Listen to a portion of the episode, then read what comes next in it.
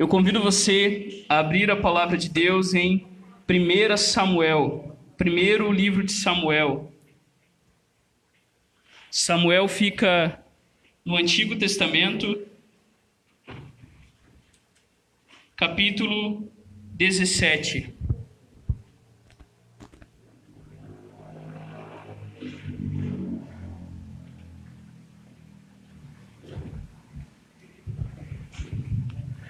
Hoje o nosso tema é somente Cristo. E nós veremos isso a partir de 1 Samuel, capítulo 17, do 41 ao 54. Somente Cristo. Primeiro livro de Samuel, capítulo 17, do 41 ao 51. Todos encontraram? A palavra de Deus nos diz assim, irmãos e irmãs, ouça com fé a palavra de Deus. O filisteu também vinha caminhando e se aproximava de Davi, tendo à frente dele o seu escudeiro. O filisteu olhou e, vendo Davi, o desprezou, porque era apenas um moço ruivo e de boa aparência.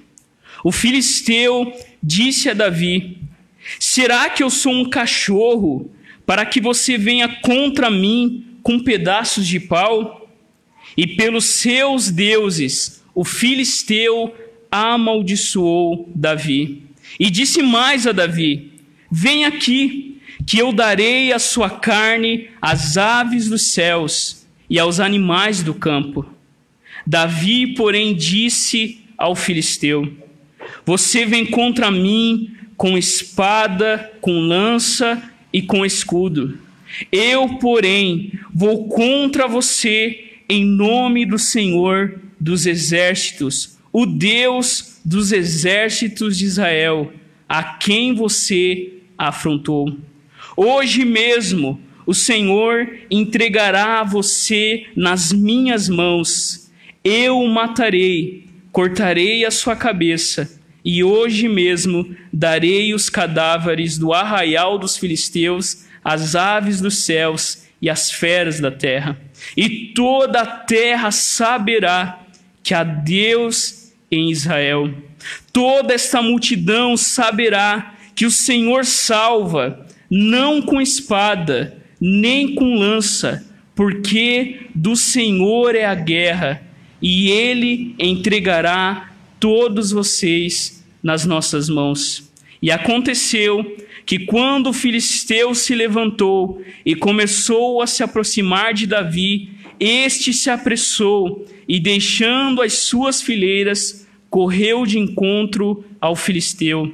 Davi meteu a mão no alforge, tirou dali uma pedra e, com a sua funda, a atirou contra o filisteu, atingindo-o na testa a pedra se encravou na testa e ele caiu com o rosto no chão. Assim Davi derrotou o filisteu com uma funda e com uma pedra. Ele o derrubou e o matou. Não havia nenhuma espada na mão de Davi. Por isso Davi correu e lançando-se sobre o filisteu, pegou a espada dele tirou da bainha e o matou, cortando com ela a cabeça dele. Quando os filisteus viram que o seu herói estava morto, fugiram. Esta é a palavra do Senhor. Feche seus olhos. Pai, nós estamos diante da tua palavra. A tua palavra que nos traz salvação, a tua palavra que nos traz redenção, a tua palavra, Deus, que nos mostra como o teu evangelho já estava presente aqui nessa história. Uma história que nos mostra, Deus, que nós precisamos urgentemente de um Salvador. Nós precisamos de alguém que venha e nos salve. Nós precisamos de alguém que enfrente os nossos inimigos, que lute por nós e que derrote todos aqueles que afrontam o Senhor e o seu reino. Que nessa noite o teu povo seja alimentado pelo Senhor. Que nessa noite as palavras dos meus lábios e o meditar do meu coração sejam agradáveis na tua presença, Senhor, rocha minha e meu redentor. Em nome de Jesus. Amém. Amém. Queridos, nós estamos na nossa série Depois das Trevas à Luz, estudando a palavra de Deus e vendo o legado que a reforma protestante do século XVI trouxe para todos nós. Nós vimos somente a Escritura, somente a fé, somente a graça, e hoje o nosso tema é solos Cristos, somente Cristo. E antes de entrarmos em nosso texto, deixe-me fazer uma pergunta. O que que te dá medo? Pensa aí um pouquinho. O que que te dá medo? O que que te paralisa e faz com que você fique sem saber o que fazer? Pense em algum medo que você tem. E tente responder o que é medo. Quando nós olhamos, por exemplo, no dicionário, o medo é definido como um estado afetivo suscitado pela consciência do perigo ou que, ao contrário, suscita essa consciência. Medo, queridos, é sinônimo de covardia, de fraqueza, de pavor, de pânico, de susto, de temor, de terror e de fobia. Todo mundo que está aqui tem algum medo, eu tenho certeza.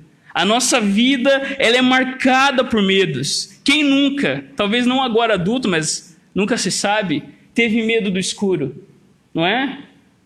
Quem aqui, queridos, nunca teve medo do primeiro dia de aula? Quem aqui nunca teve medo de perder o emprego, medo de fracassar? Ou ainda existem pessoas que têm medo de algum animal ou de alguma situação?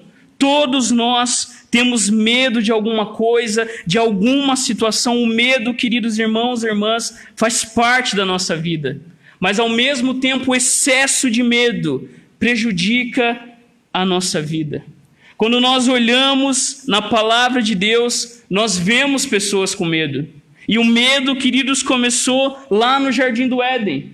Quando Deus, ao perguntar pelo nosso primeiro pai, pergunta a Adão: onde você está? E ele responde: Olha, eu ouvi a tua voz no jardim e eu tive medo porque estava nu e me escondi.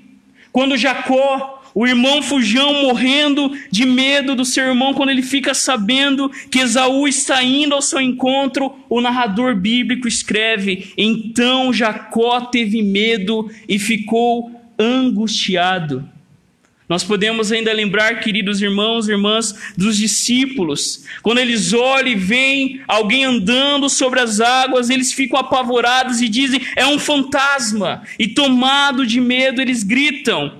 Mas Jesus imediatamente lhes diz: coragem, sou eu, não tenho medo.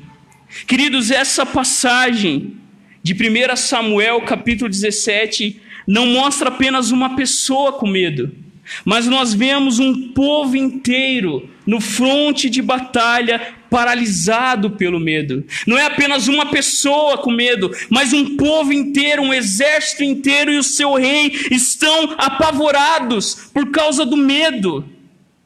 E essa história, queridos, narrada em 1 Samuel, é uma das mais longas histórias da Bíblia, que nós vemos narradas em 58 versículos. Mas essa história que nós conhecemos bem, muitas vezes nós perdemos de vista o que ela realmente quer nos ensinar.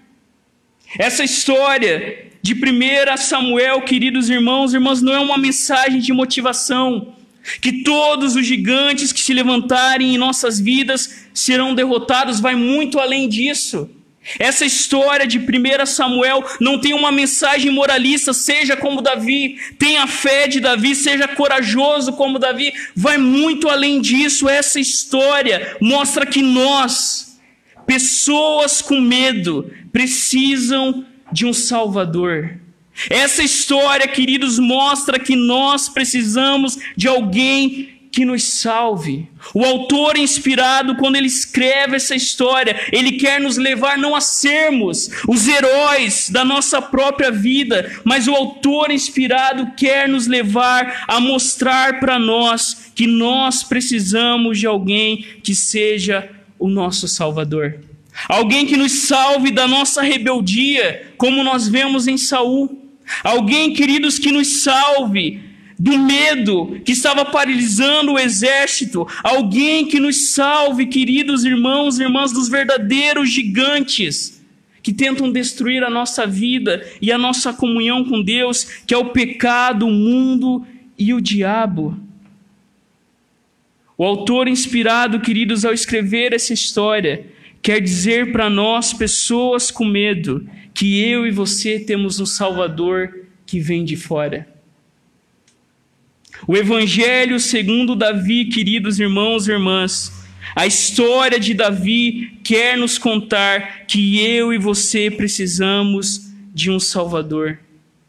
Assim como o desafio lançado por Golias, olha, envie um homem que me enfrente. Da mesma maneira, queridos, assim como Davi representaria o povo de Israel, Jesus é aquele que na cruz representa o seu povo, assim como Davi estava lutando pela terra prometida naquele momento, Jesus também lutou na cruz para conquistar para nós a terra espiritual, a nossa comunhão com Deus. Assim como Davi foi enviado ao campo da batalha por seu pai Jessé, da mesma forma Jesus foi enviado até nós por Deus o Pai para nos dar salvação. Da mesma maneira que Davi não usou armas físicas, Jesus da mesma forma não usou o poder da espada, não usou o poder da guerra, mas através da sua morte, Jesus vence todos os seus e os nossos inimigos. Queridos, a ideia central da nossa pregação nessa noite é que eu e você temos um rei que nos livra do pecado, do medo e da derrota. Nós temos um rei que é obediente, corajoso e poderoso. E ele, queridos irmãos e irmãs, é Cristo Jesus. O tema do nosso sermão é somente Cristo, e nessa noite nós veremos essas três verdades. Somente Cristo pode enfrentar nossos inimigos, somente Cristo pode lutar por nós e somente Cristo pode derrotar os nossos inimigos. Olhe no texto, queridos, a primeira verdade, entre o 41 e o 44. A história de Davi, ela é muito conhecida de todos nós. E a primeira verdade que nós vemos entre esses versículos é que somente Cristo pode enfrentar os nossos inimigos. Nós conhecemos bem a história. Do versículo 1 ao 3 desse texto, os israelitas estão frente a frente com o exército filisteu. Saul, o rei de Israel, estava com sérios problemas. Se você olhar o todo da história, você percebe que Saul já entra nesta guerra desqualificado. No finalzinho do versículo 16, diz que um espírito maligno atormentava Saul.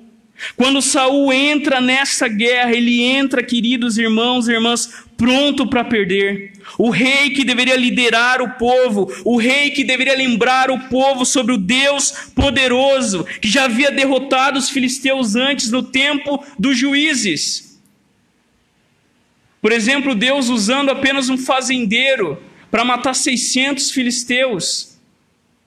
Saul, que deveria lembrar o povo da sua confiança em Deus, ele próprio, tomado de orgulho e presunção, preferiu agir à sua própria maneira. E nós sabemos de cor aquele versículo: é melhor obedecer do que sacrificar. Saul entra nessa guerra e o seu reino já havia passado. Mas olha no versículo 4 ao 7 rapidamente. O autor inspirado, queridos, quer realmente mostrar para nós uma cena assustadora. Ele nos conta de um gigante de quase três metros que desafiava e zombava o povo de Deus. Nós somos informados que a couraça que Golias carregava no peito pesava 60 quilos. A sua haste da lança pesava 7 quilos. Esse gigante colocava medo em qualquer um. Sempre quando eu penso em Golias, eu lembro daquele jogo da Copa do Brasil contra a Bélgica, se eu não me engano. Eu acho que foi contra a Bélgica. A Alemanha? Não, não do 7 a 1. Mas um, um, um que você olhava nas fotos assim, os brasileiros pareciam uns anãos perto dos jogadores. sei se era Bélgica, era algum. Eu sei que quem assistiu percebia isso, assim. Os nossos jogadores pareciam os anões perto dos jogadores do outro time. Era assim que o povo se via diante daquele gigante. É assim que o autor quer descrever para nós o desafio que o povo tinha a enfrentar. E no finalzinho do verso 11, aí no texto, o povo e Saul se encontra aterrorizado. O povo e o seu rei estão tomados pelo medo. Eles não veem saída. Mas, queridos, no verso 44, nós temos alguém que se aproxima do filisteu. O texto diz, olha no texto, o filisteu vinha caminhando e se aproximava de Davi. E o texto diz que o escudeiro de Golias ia à frente. O gigante era tão grande que ele precisava de um escudeiro só para carregar as suas coisas. E de frente com Davi, o filisteu fica e começa, queridos irmãos e irmãs, a zombar de Davi. Ele começa a caçoar de Davi. Mas por que que Davi não se intimida diante desse gigante? Por que, que Davi, um garoto pastor, um jovem, quando escuta aquele gigante, não fica com medo? Por que, queridos? Por que, que o rei Saul era um guerreiro? Ele estava tomado pelo medo. E por que, que Davi, quando olha para aquilo, não fica com medo, mas fica com ódio santo no seu coração?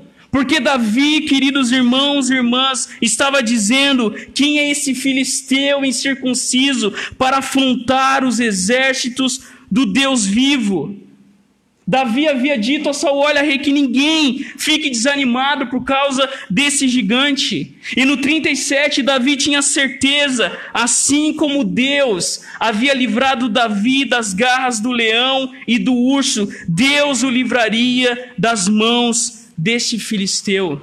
Queridos irmãos e irmãs, somente Cristo pode enfrentar os nossos inimigos, porque somente Cristo é aquele que na cruz não voltou atrás, mas foi até o fim. Assim como Davi, tempos antes, havia sido ungido rei de Israel, isso nos lembra, queridos, a mensagem de salvação, o evangelho nessa história. Não apenas os que confiam no Senhor serão salvos, mas a boa nova declara que aqueles que confiam no Senhor serão salvos pelo Messias, o Rei ungido, o prometido que Deus havia enviado. Se você olhar no verso 42, o filisteu olha para Davi e o despreza, e de fato, qualquer um de nós diria que Davi não seria páreo para esse gigante. O filisteu, queridos irmãos e irmãs, no 43 diz: Será que eu sou um cachorro para que você venha contra mim com pedaços de pau? E pelos seus deuses, o filisteu o amaldiçoou e prometeu que daria o corpo de Davi para as aves dos céus e os animais do campo. Quando Golias vê aquele pequeno rapaz com um cajado na mão, e uma funda, ele cai na gargalhada. Foi o que Eliabe viu. Foi o que Saul viu. Quem que você pensa que é? Golias lutou a vida toda. Os irmãos de Golias diziam que haviam mais homens gigantes daquele tamanho. Eles estavam prontos para a guerra, mas você é apenas um garoto. Quando, queridos, Golias vê Davi, ele vê o que todo mundo estava vendo apenas um menino, não um guerreiro. Golias, com razão, descreve Davi, como no texto diz, como um cachorro com pedaços de pau. O que Davi carregava era apenas o cajado de pastor e uma funda. Queridos, Golias representa para nós toda oposição espiritual a Deus e o seu povo, especialmente manifesta por Satanás e suas forças demoníacas. Um pastor diz que Golias descreve para nós o grande inimigo de Deus e do homem, o diabo, que busca aterrorizar e colocar em cativeiro aqueles que levam o nome do Senhor. O que Golias queria, queridos irmãos e irmãs, era aterrorizar Davi. O que Golias queria era colocar Davi para baixo. O que, Davi, o que Golias queria era realmente exterminar esse pobre menino.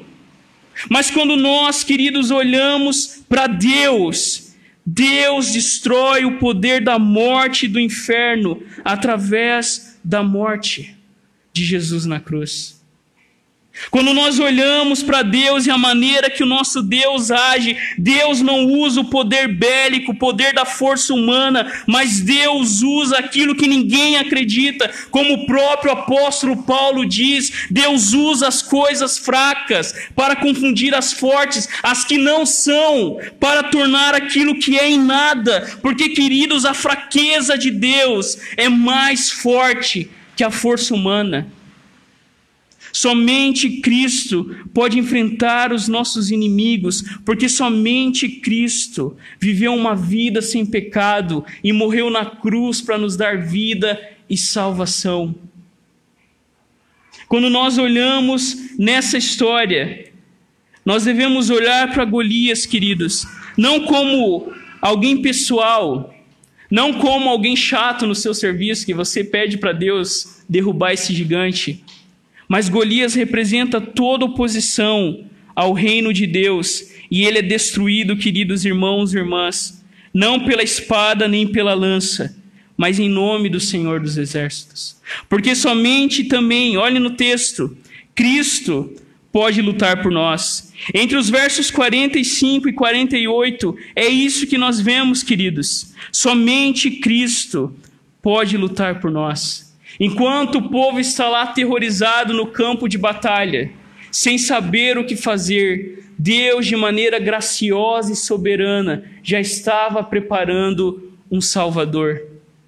O povo estava lá na batalha, pensando que Deus não estava com eles, mas Deus, queridos irmãos e irmãs, na sua providência, já estava enviando o seu ungido, o Messias, que salvaria o seu povo. Olhe no texto 45 diz Davi, porém disse ao filisteu: Você vem contra mim com espada, com lança e com escudo. Eu, porém, vou contra você em nome do Senhor dos exércitos, o Deus dos exércitos de Israel, a quem você afrontou.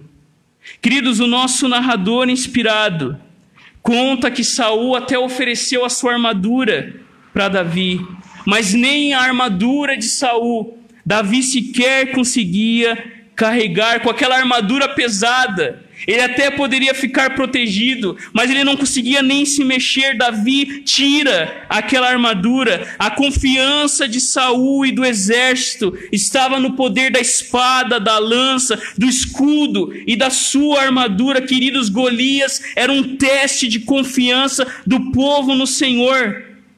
Quando Saul oferece a sua armadura, o texto está declarando isso. Saul estava definitivamente perdido achando que Deus não poderia lutar por os, pelo seu povo. Golias, queridos irmãos e irmãs, mostrou que o povo não confiou no Senhor. Mas Davi entra nessa guerra tendo a certeza de que venceria não com a armadura de, de Saul, mas em nome do Senhor dos exércitos, a quem Golias de Gate tinha afrontado. Não importavam, queridos irmãos e irmãs, para Davi os quase três metros de Golias. Não importava para Davi esse gigante, porque esse gigante, pela palavra de Deus, já estava com a morte declarada. Olha no versículo 46. Davi diz: Hoje mesmo o Senhor entregará você nas minhas mãos, eu o matarei, cortarei a sua cabeça e hoje mesmo darei os cadáveres do arraial dos filisteus, as aves dos céus e as feras da terra, e toda a terra saberá que há Deus em Israel. Queridos irmãos e irmãs, somente Cristo pode lutar por nós, porque Cristo é aquele que sabe que há um Deus em Israel. Davi, queridos irmãos e irmãs, não está lutando uma guerra pessoal. Davi, queridos irmãos e irmãs, não entra nessa batalha pensando naquilo que foi prometido para aquele que derrotaria Golias. O negócio estava tão feio que Saul até prometeu: olha, quem derrotar esse Golias vai ter a minha filha em casamento, eu vou dar muitas riquezas e a família do seu pai não vai mais pagar impostos. Davi não estava preocupado com a riqueza, nem com a filha do rei, nem com isenção de impostos. Davi estava preocupado com a glória de Deus.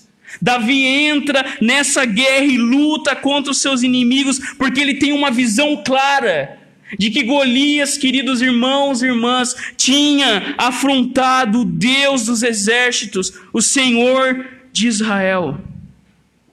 Golias estava perdido, porque Davi olhou para a palavra de Deus e ele se lembrou que a palavra de Deus havia dito que todo aquele que zomba de Deus e coloca o nome de Deus em vão será destruído pelo Senhor.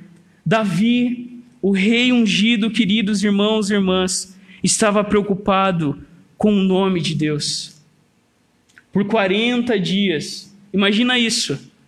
Por 40 dias, todas as manhãs, Golias ia até lá e ficava zombando do povo. 40 dias de humilhação, 40 dias de zombaria, 40 dias de um teste que o povo não conseguia, não tinha nenhum homem muito mais forte que Davi capaz de ir até lá e destruir aquele gigante em o um nome do Senhor dos exércitos.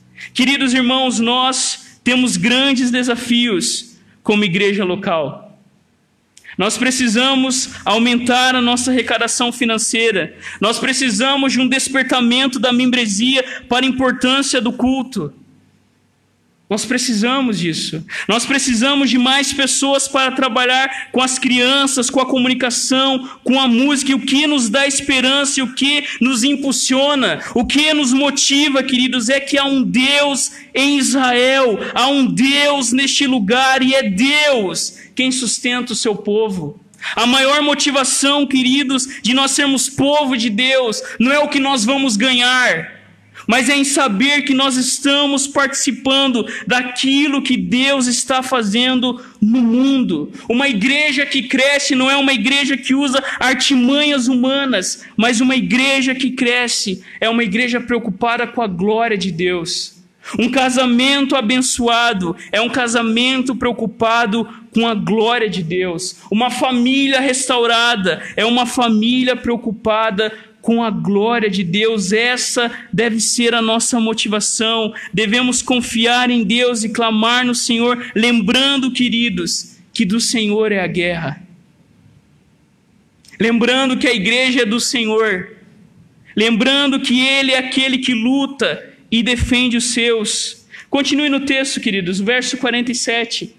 O autor inspirado nos diz: toda essa multidão saberá que o Senhor salva não com espada nem com lança, porque do Senhor é a guerra e ele entregará todos vocês nas nossas mãos. E aconteceu que quando o filisteu se levantou e começou a se aproximar de Davi, este se apressou e, deixando as suas fileiras, correu de encontro ao filisteu. Queridos, somente Cristo pode lutar por nós porque do Senhor é a guerra. Se nós queremos vencer, nós precisamos lembrar que essa narrativa entra em coro com a maneira poderosa e graciosa de Deus vencer batalhas.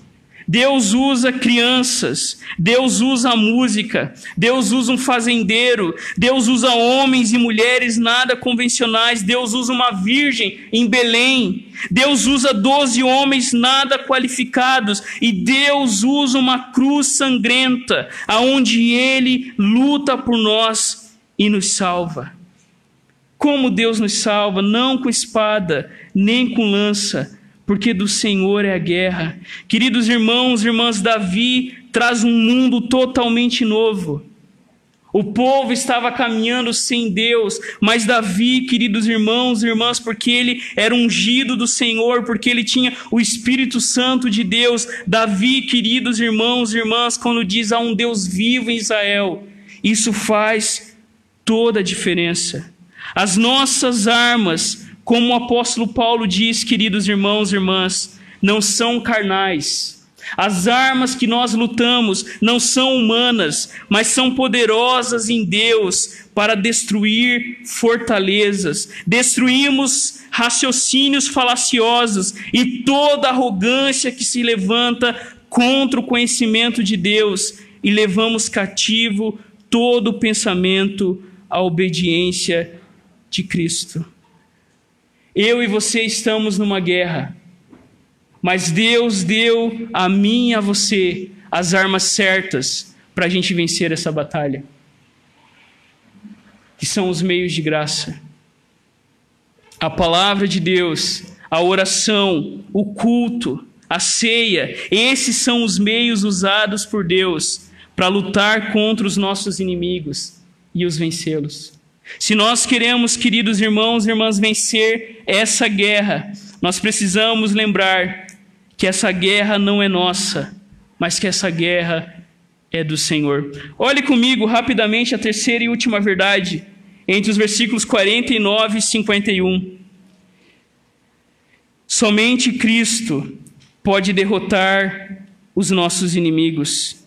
Entre os versos 49 e 51, nós vemos Deus vencendo o gigante.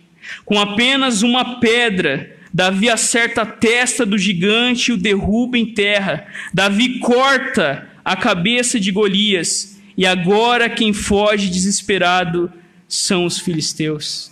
Esse texto, queridos irmãos e irmãs, nos mostra que Deus derrota os nossos inimigos não com armas bélicas, mas com estilingue. Não com o próprio poder do seu exército, mas com um pastor de ovelhas que foi até lá levar comida aos seus irmãos. Queridos, é assim que Deus faz para abalar o mundo e derrubar fortalezas. Deus usou João Calvino com apenas uma Bíblia em Genebra e Deus levantou uma nova Jerusalém para a reforma. John Knox orou e Maria, rainha dos escoceses, tremeu. William Wilberforce sustentou a verdade bíblica perante as autoridades do comércio escravagista e Deus o usou para acabar com o comércio de escravos na Inglaterra. Martin Luther King, fundamentado na fé cristã, proclamou a igualdade entre brancos e negros e o sonho dele é que um dia todos nós estaríamos na terra prometida cantando como filhos de um único Deus. Dietrich Bonhoeffer, o pastor alemão luterano, morto pelo nazismo, levou a fé a fundo, dizendo, queridos irmãos e irmãs, que o nosso único Senhor era Cristo e não o terceiro Reich, mas sim Jesus Cristo. Os heróis na Bíblia, os heróis da reforma, os heróis do nosso tempo, não são aqueles que têm armas poderosas nas suas mãos, mas aqueles que confiam no seu Deus. Quando nós olhamos para a nossa igreja, o que passa na nossa cabeça? A nossa igreja está fraquinha. Mas o que importa, queridos, é que Deus está conosco. O que importa, queridos irmãos e irmãs, é que não importa as armas, que são poucas, não importa o que nós temos nas nossas mãos, mas o que importa, queridos irmãos e irmãs, é que Deus é aquele que age no meio do seu povo e faz com que aqueles que estavam desesperados verem a vitória do seu Deus. O nosso texto termina, olha o versículo 50 e 51. Assim Davi derrotou o filisteu com uma funda e com uma pedra. Ele o derrubou e o matou. Não havia nenhuma espada na mão de Davi. Por isso Davi correu e lançando-se sobre o filisteu, pegou a espada dele, tirou da bainha e o matou, cortando com ele a cabeça dele. Quando os filisteus viram que o seu herói estava morto, fugiram. Queridos, não havia espada na mão de Davi, mas Davi derrota aquele poderoso gigante, porque Deus estava com ele. Assim como Davi, queridos irmãos e irmãs, Jesus teve a disposição de servir como nosso Messias, como nosso Salvador. Assim como Jesus foi rejeitado pelos seus, assim como Jesus, queridos irmãos e irmãs, ele veio até nós, mesmo sendo rejeitado pelos seus, mas Jesus entrou neste mundo porque ele sabia que a guerra era de Deus. E assim como Jesus não tinha nada nas suas mãos, mas lá na cruz, queridos irmãos e irmãs, através da sua morte na cruz, todo o poder do mal, de Satanás, do pecado e da morte são destruídos, não com o poder da espada, mas como o apóstolo Pedro diz em sua carta, pelo precioso sangue de Cristo, como de um cordeiro sem defeito e sem mácula. O fim dessa história, queridos irmãos e irmãs, é a destruição de todos aqueles que se opõem a Deus e o seu reino. Essa história, queridos irmãos e irmãs, ela é evangelística. A nossa vida deve proclamar que há Deus em Israel. E essa história é para mim e para você, para que nós saibamos que Deus continua salvando quando nós achamos que não há mais salvação. Que Deus continua sustentando a sua igreja, assim como sustentou a sua igreja no vale de Elá. Deus continua hoje sustentando a mim e a você. Queridos, eu quero rapidamente deixar algumas aplicações para a nossa vida dessa história. A primeira coisa é quem nos lidera. Quem lidera a sua vida? Responde aí. Quem que lidera você? Um homem certa vez disse que nunca nós devemos ouvir um homem que não ouve a Deus. Saul não ouvia mais a voz de Deus. Para quem que a gente pede conselhos? Quando a gente está em apuros, quem que nos socorre? É Deus. É Deus e os amigos de Deus.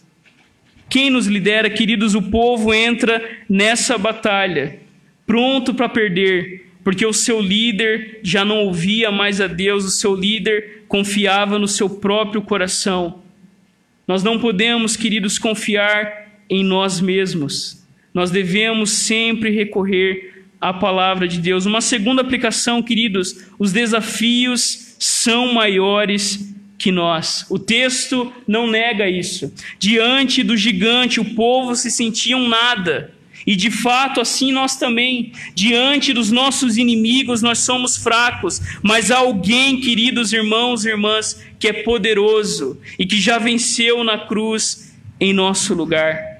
Uma outra coisa que nós podemos aprender e aplicar na nossa vida é que Deus, queridos irmãos e irmãs, nunca nos deixa sozinhos. Deus nunca abandona o seu povo. O povo estava lá na batalha, perdendo e sendo humilhado, mas Deus estava lá no meio das ovelhas, enviando o seu ungido, porque a palavra de Deus, como o próprio salmista diz, aos seus amados o Senhor dá enquanto dormem. Enquanto eu e você estamos dormindo, Deus, na sua providência soberana e graciosa, está trabalhando em nosso favor. Enquanto o povo só vê fracasso, Deus estava enviando o Salvador até o seu povo. E por último, queridos, nós já tínhamos falado isso num, num encontro de quarta-feira. Quando você olhar nessa história, geralmente nós imaginamos essa história que eu sou Davi, você é Davi, e o gigante, querido, são os nossos problemas, as nossas dívidas, as nossas crises, mas não é isso que essa história quer contar. O que essa história quer revelar, queridos irmãos e irmãs, é que Davi aqui não somos nós, mas é Jesus. O que essa história quer revelar é que a Bíblia é sobre Deus e a sua glória, e nós, queridos irmãos e irmãs, nessa história, somos o povo morrendo de medo sem saber o que fazer.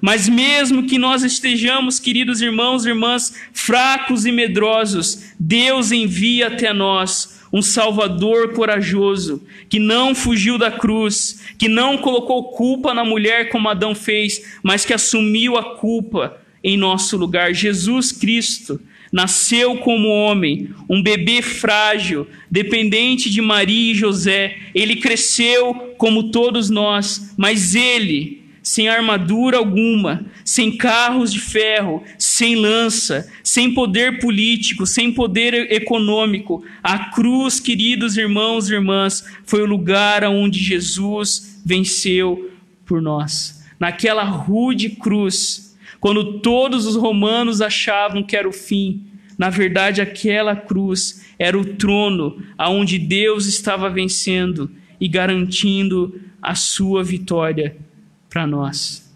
Queridos, você tem um Salvador.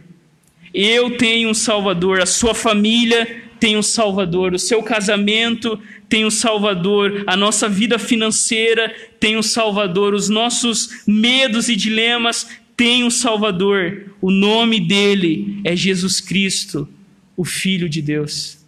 O chamado para mim e para você é confiar nesse, que já está vindo novamente, com poder e grande glória, derrotar definitivamente os seus inimigos. No advento é isso que nós proclamamos. Proclamamos o nascimento de Jesus, mas também proclamamos a sua segunda vinda gloriosa que em breve ele estará entrando neste mundo e de forma plena nós vamos celebrar a vitória do nosso Deus. Eu convido você a fechar os seus olhos, abaixar a sua cabeça. Somente Cristo, somente Cristo, somente Cristo. Somente Cristo pode enfrentar os nossos inimigos, somente Cristo pode lutar por mim e por você. E somente Cristo pode derrotar os nossos inimigos.